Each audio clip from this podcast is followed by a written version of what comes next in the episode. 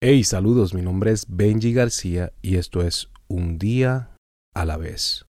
Hoy es un buen día para hacer paz con las personas que te hirieron. Hoy es un buen día para sanar. Hoy es un buen día para entender que ya no tienes que sangrar, que ya no tienes que caminar herido. Todo santo tiene un pasado y todo pecador tiene también un futuro. Todos merecemos misericordia, todos merecemos perdón. Deja que Dios convierta tus heridas en cicatrices. Para de sangrar con tan solo una decisión.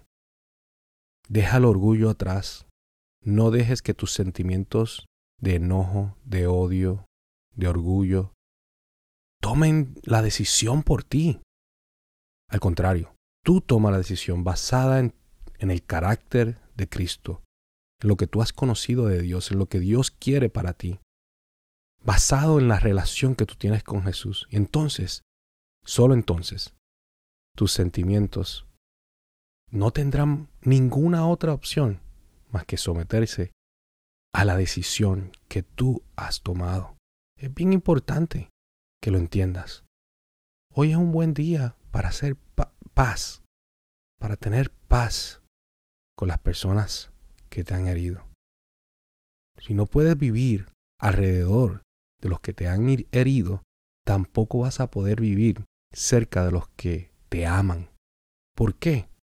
Porque tus heridas seguirán sangrando y los tuyos, los que te aman, no podrán recibir el verdadero amor, porque estás tan ocupado tratando de ponerle parchos a ese sangrado.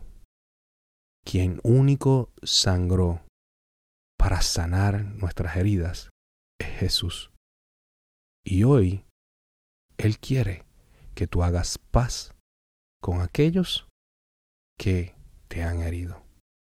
La única forma, la única manera de sanar nuestras heridas es haciendo paz con las personas que las hicieron.